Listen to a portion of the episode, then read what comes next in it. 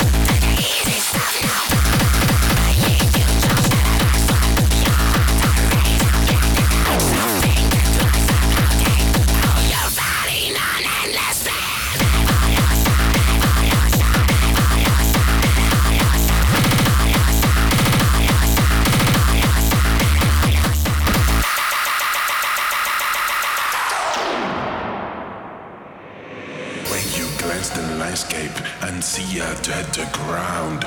Instinct whispers you that the system's falling down. The forest where you grown has become a bleak hell. The heaven you dreamed last night is a nightmare. Can